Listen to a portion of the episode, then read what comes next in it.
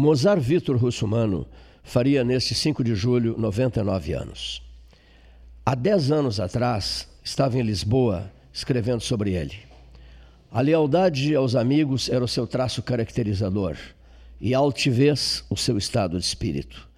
Mas já se mostrava completamente deslocado no século XXI. Brilhara intensamente no século XX e dele sentia saudades. Lia todos os autores que fosse possível ler e todos eles do século XIX. Fui merecedor de sua preciosa amizade durante mais de 35 anos. Escrevi sobre ele com oito meses de atraso, porque só o tempo confere forças. E este é o presente que lhe ofereço agora. 17 horas e 35 minutos. 17 de outubro de 2010. Santa Casa de Misericórdia de Pelotas. Um quarto branco, três imagens de São Judas Tadeu velam por ele. E ele se vai. Por conta de sua partida, uma página de ouro da alta cultura pelotense acaba de ser virada. Por sorte, essa página, mais o livro inteiro, continuarão sendo folheados na medida em que ele fica. Fica nas bibliotecas e nas livrarias, nas lembranças e nas conversas de tantos, aqui e em muitos outros lugares, em grandes auditórios e em salas acanhadas, cujas plateias de pé tanto aplaudiram. Amava profundamente a sua terra, a ponto de dizer com raro brilho poético: Não me deixem o campo livre, não me deixem as rédeas soltas, porque, no mesmo instante, eu estarei a galope trilhando a estrada de ouro que conduz à cidade de Pelotas. Tribuno consagrado, sua palavra era pedra preciosa, muito bem lapidada, sempre envolta na arte da fina expressão, cheia de brilho e de elegância. Ainda jovem, encantou Getúlio Vargas, depois Carlos Lacerda, Hildo Meneghetti, Jarbas Passarinho, José Sarney, Gilberto Amado e o presidente Rafael Caldeira da Venezuela, seu íntimo amigo, além de juristas do novo e do velho mundo. Recusou cargos e convites permanentes, porque o direito do trabalho era a sua Bíblia e ele vinha antes de tudo mais. Escreveu até encher as prateleiras das bibliotecas, numa determinação incomum à causa que abraçara. Era um homem plenamente realizado. Na última aparição pública, fora de Pelotas, usando uma gravata de seda pura e feita à mão que eu lhe trouxera de Milão, recebeu, num auditório lotado, ele honrado e sensibilizado, o segundo título de doutor honoris causa concedido pela Pontifícia Universidade Católica de Porto Alegre nos últimos 60 anos. Paulo Brossard de Souza Pinto assistiu essa cerimônia. Em sua doença, a palavra de ordem foi lucidez. Ele esteve inteiro, maravilhosamente brilhante, a ponto de recitar, com voz pausada e bem pronunciada, juntamente com o advogado Gustavo Aical, a quem tanto apreciava, trechos da Divina Comédia de Dante Alighieri. Perspicaz, tudo percebia. Seu olhar falava por ele. Nos dias derradeiros, durante um aperto de mão, insistia comigo: Eu não tenho mais nada a fazer aqui. Minha missão está cumprida. Digo-lhe isso porque você foi o grande amigo da minha velhice. Deixo-lhe os originais de meu último livro, O Filho do Caseiro, e faça deles o que você bem entender. Aos mais íntimos, esses poucos que ficaram o tempo todo ao seu lado, José Raimundo, Rogério Torres Marques e alguns outros, disse que o calor humano fortalece o espírito de um velho. Dele fui merecedor de toda sorte de gentilezas e de gestos de forte impacto, como este que aparto na memória, ocorrido no ano de 1989, para guardá-lo em espaço nobre de minhas melhores lembranças. Escolha o que você quer fazer, quando e em que país, que o resto é comigo.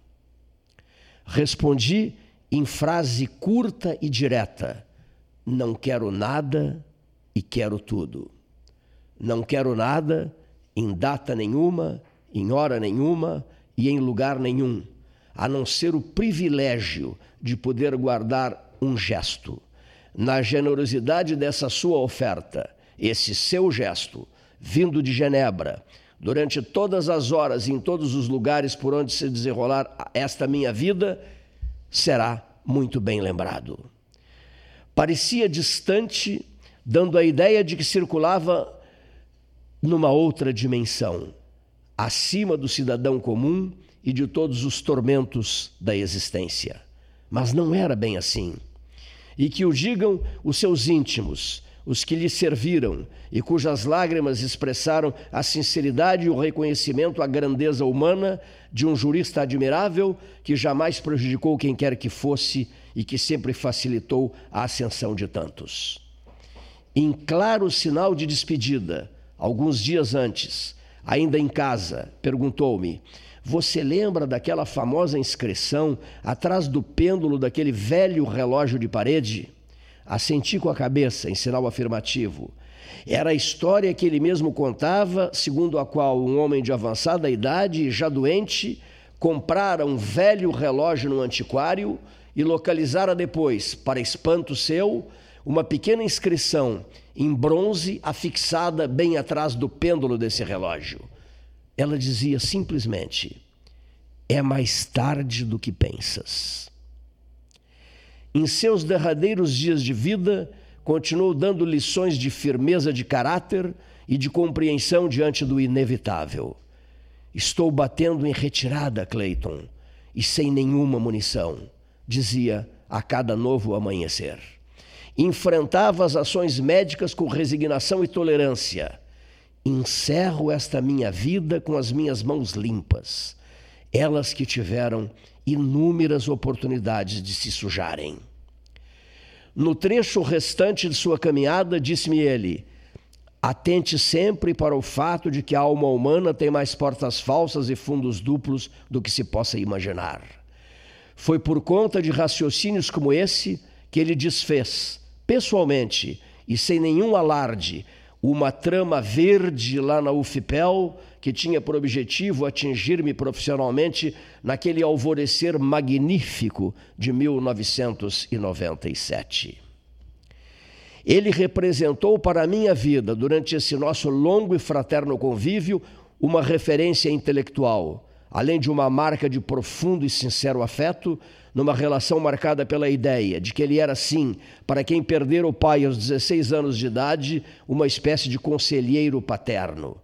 Isso era o que valia e o que importava para mim. E assim os vínculos se fortaleceram até aquela primavera de 2010, o tempo da sua partida. Numa tarde em que o sol irradiou de luz intensa o chão verde das coxilhas e das planícies, deixando-se refletir com suavidade nas águas paradas das sangas e dos açudes.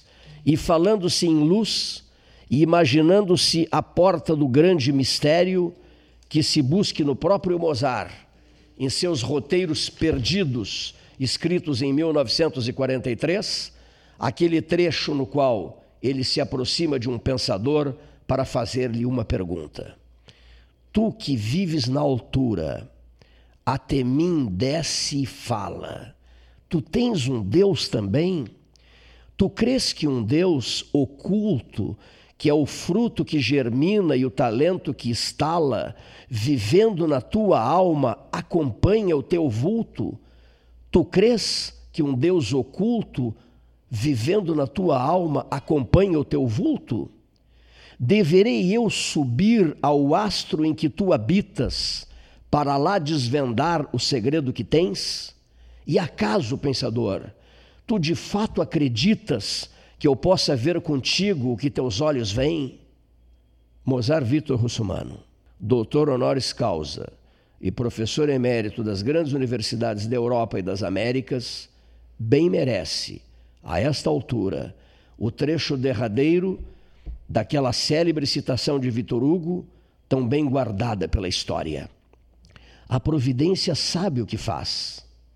Quando, portanto, coloca o povo ante o mais alto segredo, dá para meditação a morte, que é a grande igualdade e, ao mesmo tempo, também a grande liberdade.